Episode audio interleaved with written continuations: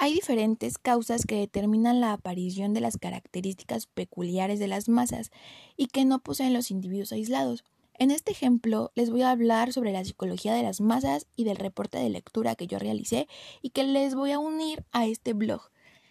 Una de las características es la primera es que el individuo que forma parte de una masa adquiere por simples consideraciones numéricas un sentimiento de poder invencible que le permite ceder ante instintos que, de haber estado solo, hubiera forzosamente mantenido bajo control.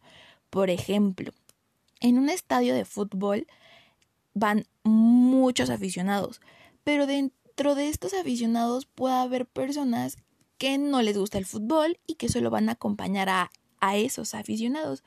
Pero al momento de que toda la multitud grite gol, esa persona que no es aficionada por inercia, por la consideración numérica tan grande que hay en ese lugar, también va a gritar gol que de, haber estado solo esta persona que no le gusta el fútbol, no hubiera gritado gol.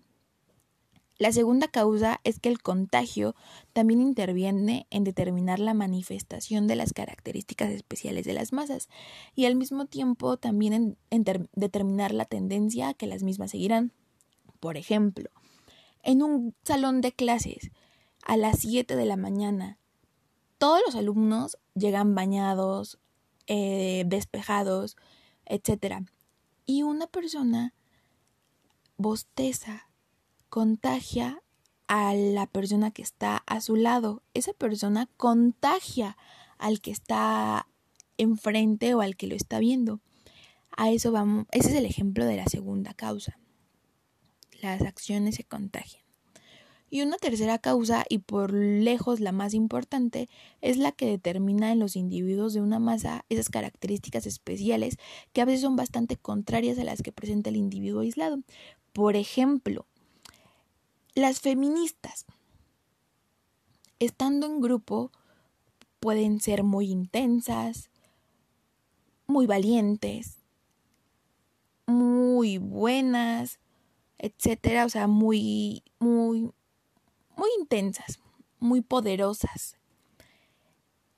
Pero si aislamos a cada una de esas mujeres para que ya no estén dentro de ese grupo, se cohiben y ya no presta, presenta las mismas características que estando en manada.